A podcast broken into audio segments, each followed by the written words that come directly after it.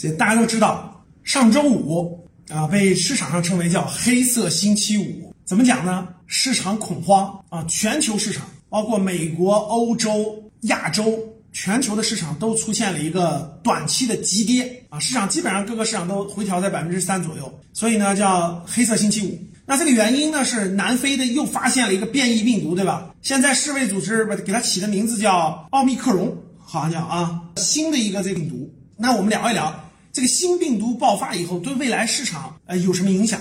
现在呢，这个新病毒呢，据传染病专家研究啊，确实这个突变比较多，就比那个德尔塔要还严重，就是传染性更严重，这个是可以确认的。就是最开始呢，有一个南非的医学专家说，这个虽然传染性更高，但是没那么严重啊，都是轻症。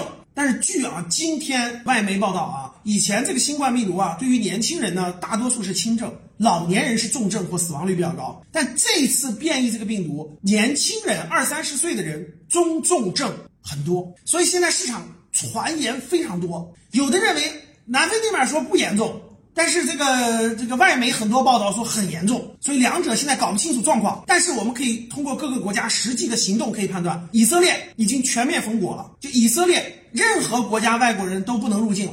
然后呢，很多国家，包括美国、英国、德国，很多国家都限制了非洲南部九个国家的这个入境，就全部已经封锁了。南南非国内也有恐慌，很多人都希望搭着飞机赶紧离开。现在从各个国家的这个情况来看，是典型的对这个病毒是这个防范是政策更更严了。然后呢，从媒体报道来说呢，也很恐慌有点加剧。所以周五呢，这个市场呢就做出反应了。都知道是。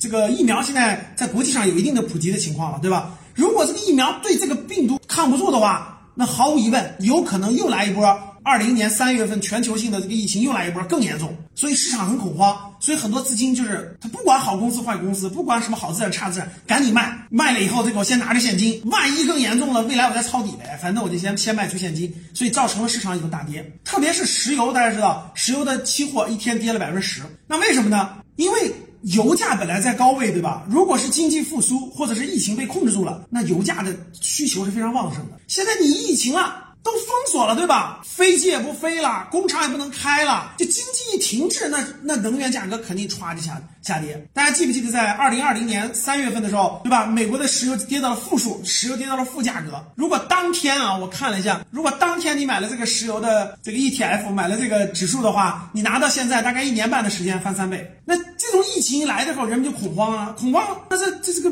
经济一封锁，原油咵就大跌了。所以呢，市场就是随着这个波动而波动的。那你说对未来变异病毒对未来到底怎么影响呢？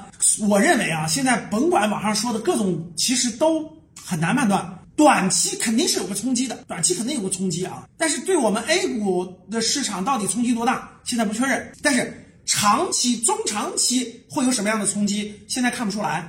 我估计在未来十四天，这个病毒的具体情况，对吧？变异的情况、传播性、致死率各方面数据就出来了。出来之后，可能市场就比较稳定，要么就歘来个大跌，然后慢慢慢慢的上涨，要么就可能就影响一段时间。但是现在这个不明确，不明确，至少可以明白明确一点：现在全球对这个变异病毒很恐慌，这个恐慌就造成了市场上的这种这种流动性非常好的这种，无论是股市、债市还是这个期货市场。